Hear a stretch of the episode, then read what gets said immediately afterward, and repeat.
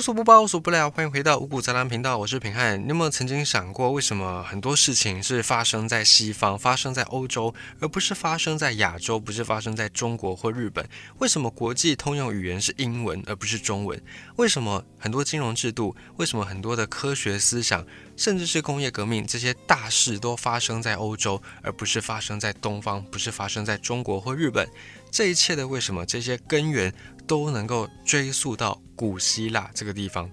要讲到西方文明，一定会提到古希腊，因为古希腊对于整个欧洲产生的影响实在是太深远了。古希腊首先他们的民主制度就对现在的民主制度有很深刻的影响。当然，古希腊的民主跟现在的民主还是有蛮大的一个差别，但是相比于同一个时代其他的国家、其他的政治体系。古希腊的民主制度已经算是相当的优越了。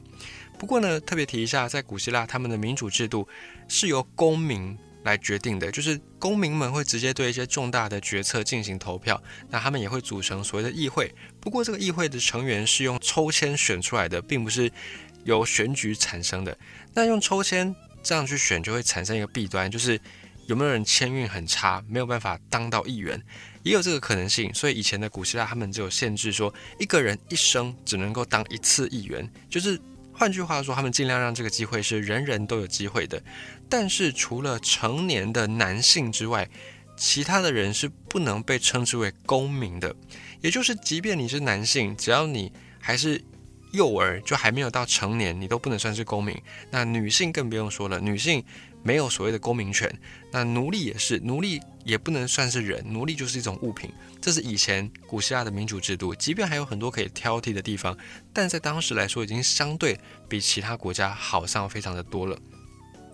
那除了民主制度之外呢？古希腊他们并不是最早的文明，他们是在地中海一带的一支文明。那在他们之前，还有所谓的古埃及。古埃及的文明也算是到达一个相当高的水准，否则盖不出所谓的金字塔。那当然，金字塔到底是不是人盖的，目前也还众说纷纭。有的人说是人盖的，有人说是外星人，但是有的人说是人盖的这一派，很多的考据或者是很多的这种考古学家，他们都陆陆续续证实说应该是人盖出来的，没错。这一方面目前有蛮多的市证物证可以去证明。那总之呢，希腊以前的古希腊人，他们并不是最厉害的一支民族。他们为了要学习在更他们之前的，比方说古埃及的文明，或者在他们更早之前，在西亚、美索不达米亚文明、两河流域文明，这些文明呢，也都有值得希腊人学习的地方。他们为了要学习这些文明，所以呢，就必须要学会分析、学会总结、学会归纳。那也因此，他们训练出的这套思维模式，也帮助很多的学问得以在希腊发展，也帮助希腊人他们开启了科学的知识，开启了这扇大门。因为分析、归纳、总结，这不就是理性思维吗？这不就是科学研究最重要的那个根本吗？也因此，有人说，古希腊文明之所以如此辉煌灿烂，就是因为他们之前要在学习其他的比他们厉害的文明。那从海外学习到这些文明，再把它带回到古希腊，你势必要做出一定程度的归纳、总结、分析、整理，否则你不可能一个断垣残壁、一个毁弃掉的建筑，你不可能把整个建筑都搬回到希腊去。你一定要用文字、用一些思想、用一些口语传播，去把这些东西给它化繁为简，才有办法去传播这些知识。也因此，这种科学精神就奠定了古希腊的辉煌灿烂。好，那么在古希腊之后呢，取而代之的呢是罗马，古罗马帝国。这个罗马，他们最开始是山寨希腊。以前的罗马只是一个小小的城市，什么样都不发达。可是呢，罗马人他们非常喜欢参考希腊人的一些制度也好啦，服装也好啦，或者是反正能抄的他们都抄。所以后来希腊灭亡之后，古希腊城邦解散之后，取而代之呢就是罗马帝国。这罗马帝国。也一度，他们的疆域非常之大，涵盖了南欧，涵盖了一部分的西亚，涵盖了中欧，甚至快要到达到。英国这个部分应该说也有包含到英国，那这样的罗马帝国影响也非常的深刻。但是在罗马帝国后来分崩离析之后呢，取而代之的呢是一群野蛮人，被罗马人称之为野蛮人的边疆民族。像我们之前有讲过，来自北欧的这些维京人，或者是本身呢在德国一带、在中欧一带发源的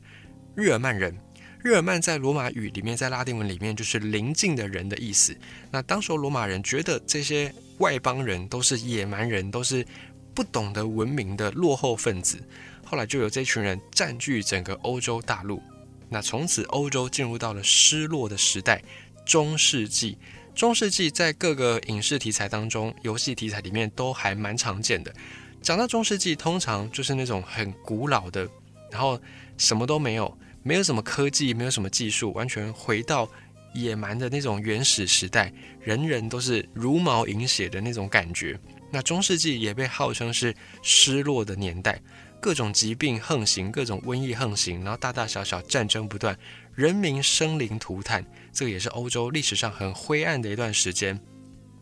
但是在中世纪之后，诶，突然欧洲开始文艺复兴。文艺复兴之后，欧洲的各方面的进展又在追了上来。一度东西方，如果我们大略的分成东西方两个部分来看，其实东方在一段时间之内，他们的各项成就是超越西方的。像是我们的宋朝，某一些朝代当中，东方的整体的经济力、技术力、军事力各方都超越了西方。可是后来文艺复兴之后，紧接着启蒙思想启蒙，再来工业革命。然后呢，西方的这些生产力就开始大举的超越东方，直到现在，直到今日。为什么会有这个文艺复兴突然蹦出来呢？有的人说，难道就是像被陨石打到一样吗？突然有一个人开窍了，然后突然他想要进行文艺复兴，于是呢，整个欧洲就蜕变，变成一个新的国度吗？当然不可能是这样子。其实讲中世纪，我们讲说是欧洲失落的一段时间。但是古希腊流传下来的这些知识并没有中断。首先是知识的传播，它并没有因为欧洲变成中世纪，变成倒退回去古早原始人生活那样的感觉的时代而中断。只是呢，这个知识的传播由以前的希腊语变成了阿拉伯语，再从阿拉伯语变成拉丁语。这其中的过程大概是这样。我们之前呢曾经提到说，在历史上有一段时间，欧洲除了野蛮人之外，还有来自东方的伊斯兰文明、伊斯兰帝国，像是阿拉伯帝国，他们最远最远就来到了欧洲的南部，西班牙、意大利一带，地中海南。这个影响呢，就影响了后来的。这些南欧的音乐都或多或少带有一些中东的影子，像是西班牙的 flamenco，或者是像意大利的一些传统的音乐，又或者像希腊爱琴海这里的民谣情歌，都带有一些些中东的元素。当然，这是属于音乐的范围，我们在这边也不赘述。有兴趣的朋友可以锁定礼拜一到礼拜五早上七点到九点，平安自己。主持的城市 Morning Call 的节目，你就可以在节目当中听到平安自己有时候会介绍一些曲风的由来。好，在此之外呢，除了音乐上的影响之外，还有文明的影响。这些伊斯兰文明直接的就影响了欧洲的文明，而且伊斯兰它占据了南欧一带之后，当然它也传入了许多从古希腊延续下来的这些知识，所以伊斯兰文明并不完全都是占领侵略。他们甚至还一部分的保存了从古希腊留下来的这些知识。除此之外，还有另外一个人叫做亚历山大大帝。这亚历山大大帝是古希腊皇室成员，他是古希腊人。他曾经因为帝国的非常强盛跟庞大，他要往东去到印度来出征。虽然他最后因为各种原因没有到达印度，到现在大概中亚一带就病故身亡。可是呢，他所带来的这些希腊文化就。从此往亚洲来传播，而且这一传播就是将近一千年。他是西元前三百多年的人，一直持续到西元七世纪，西元六百多年，伊斯兰教建立之后，才让这件事情传播希腊文化这个事情比较告一段落。不过呢，这个传播完之后，也让西亚、让中亚当时的贵族可以透过各种的方式，广泛的、深入的吸收这些希腊文明。其中一个显而易见的，但是我们却未必知道的，就是希腊式佛教。佛教虽然诞生自印度，可是受到希腊的影响蛮深刻的，包含大乘佛教的教义，包含我们现在看到的很多的佛像。有时候你在看这些佛像的时候，你会感觉好像很像是希腊的那种雕刻雕塑。这就是因为当年随着亚历山大大帝东征，希腊的美学、希腊的审美、希腊的一些艺术标准也都跟着东传，进一步的影响到佛教的发展，甚至从印度再往其他地区传播，泰国啦、日本啦、韩国、中国台湾等等，都还可以看到希腊式佛教的影响。关于这个主题，以后我们有机会再专门提一篇来说。在西元六百三十二年，穆罕默德这个伊斯兰教的先知他逝世之后，不到一个世纪，就不到一百年的时间，穆斯林的这些军队，他们就征服了庞大的土地，变成了一个有着很多民族、使用很多语言，但是有着统一信仰的超级帝国。这个在人类历史上过去是从来没有过的，就是大家要么都是同一支民族，要么就是讲同一种语言，但是像伊斯兰帝国这样。非常多民族，非常多语言，可是大家因为有着彼此统一的信仰而变成了超级帝国，过去从未见过。而这个庞大的伊斯兰帝国也对科学的发展有着非常深刻的影响。伊斯兰他们在征服各个地方之前，各个地方可能都各自为政，有的大国，有的小国，那彼此之间可能互不往来，或者有一些些有限度的往来。但是透过伊斯兰帝国的征服之后，这些地方全部都变成了帝国的一部分。换句话说，帝国内的百姓可以自由的流通，或者是比较能够传播一些思想，或者是比较能够进行贸易等等。那这一系列的自由开放就带来了商业上的革命。这些商业革命促使了一批人的诞生，就是商人。这群商人从世界各地到伊斯兰帝国内部往来通商。传播贸易带来了新的物品，也把新的知识、新的思想带到伊斯兰帝国去。这个时期还有从中国传入的造纸术，造纸术把以前很贵的这种羊皮纸给淘汰掉了。于是呢，知识的传播变得更加简单，而且更加的便宜，不再是只有贵族、国王、有钱的达官贵人才能够负担得起的。所以呢，也让学者的数量因此变多。在这些学者，因为他们在这个帝国之内，并不一定都讲同一种语言，所以当时候的学者会两三种语言都还是蛮稀松平常的。这些彼此语言不同的学者，也透过书信进行沟通交流。同时，在中亚、美索不达米亚平原，还有在埃及已经开垦的一些平原，也因为各式的知识传播，得以进行农业改造。农业改造就是引入更多样化的植物。引进更多的灌溉系统，然后让农民农地生产力可以大幅提升。生产力一高了，粮食一多，人口就会增长。人口增长，一个国家就有更多的人可以去从事更专业的分工，所以国家城市化的程度就会变高。总而言之呢，这些物质基础变得更丰富，所以整个帝国开始有多余的钱、多余的力量，可以去养一批军人，专门保家卫国。剩下的呢，就让这些学者来去进行深入的学问研究。于是，这些伊斯兰底下的学者们又有办法，又有余力，透过王公贵族、透过达官贵人的支持，他们有办法再去进行更多、更多的学术的研究以及知识的传播。后来，所有的源自于古希腊的这些知识，这些政治学啦、药学、医学、哲学等等，通通都在伊斯兰的世界里面有一套伊斯兰版本的书籍。这些都是以前的神学士、以前的这些学者们努力不懈的成果。而且，伊斯兰文明所做的不只是只有保存古希腊的这些学术书籍而已，他们自己也不断的辩论、不断的讨论，甚至提供一些他们当时候。独创的原创的观点，在这些他们所做的希腊书籍的阿拉伯语言注释版本当中，而且因为同一本书做考究的人多了，也自然而然会有很多很多不同的版本。甚至假设你现在要去找一个古希腊的哲学家亚里士多德的书的资料，你直接去找希腊的书，还不一定有你去找阿拉伯世界的书来的那么样的多。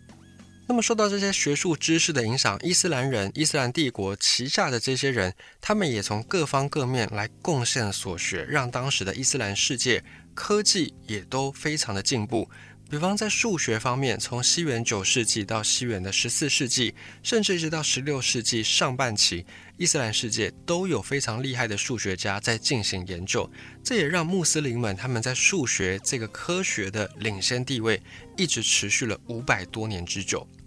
而天文学方面呢，出于两个原因，一个是宗教的原因，因为穆斯林们他们需要严格的知道在不同的地方的正确祷告时间，以及面向他们的圣地麦加的方向，还要精确的知道什么时候是斋戒月开始，什么时候是斋戒月结束。因此呢，在穆斯林世界很多很多地方都有着天文台。别忘了，当时候穆斯林他们身处在一个大帝国当中，可能一个帝国里面的人在跨不同的时区，所以他们必须要严格的清楚知道。现在正确的时间，当时候这些天文台就为了这个宗教的原因而服务。这些天文台都有着专职的天文学家跟辅助人员，还有大型的仪器跟图书馆。在这里，天文学家一边观测，一边学习以前的理论知识，用理论去印证他们实作，再用实作回去归纳出新的理论。这一群伊斯兰天文学家，他们的天文研究。后来也被很多的天文学家，像是哥白尼或者是像克普勒等等，他们所应用过。另一方面，就是因为阿拉伯人得天独厚的地理条件，位在欧亚大陆之间，他们可以算是欧亚双方重大文明的桥梁，所以商业贸易经商是他们的老本行。也因为商业需求，后来这些阿拉伯人他们开始发展航海术，在海上也当然需要有非常精确的。夜观天象的这种能力，所以天文学在伊斯兰世界也非常的发达。一个就是因为宗教，一个就是因为航海贸易所需。还有在很多很多领域，伊斯兰世界也都继承着古希腊传递下来的知识，以此为基础，一边有着理论，再去印证实作，用实作再去归纳出新的理论。在医学、在光学、在哲学，通通都是如此。所以伊斯兰文明也非常的灿烂辉煌。也正是因为他们直接的继承了古希腊所遗留下来的这一切，而这一切又被神学士们又被学者们保存的非常的完整，以至于后来欧洲人开始想要脱离中世纪的这种黑暗时代，想要恢复到古希腊的光荣时刻的时候，才有办法从古希腊的这些基础被伊斯兰世界保存的这么良好的古希腊知识，得以再运用回来，让他们能够进行文艺复兴。甚至是后来的军事改革，以至于后来的工业革命，一直到近代西方的发展，可以说，要是少了阿拉伯世界，少了伊斯兰，少了穆斯林，他们当年保存下来的这些古希腊的典籍，很可能现在的欧洲又会是另外一个样貌。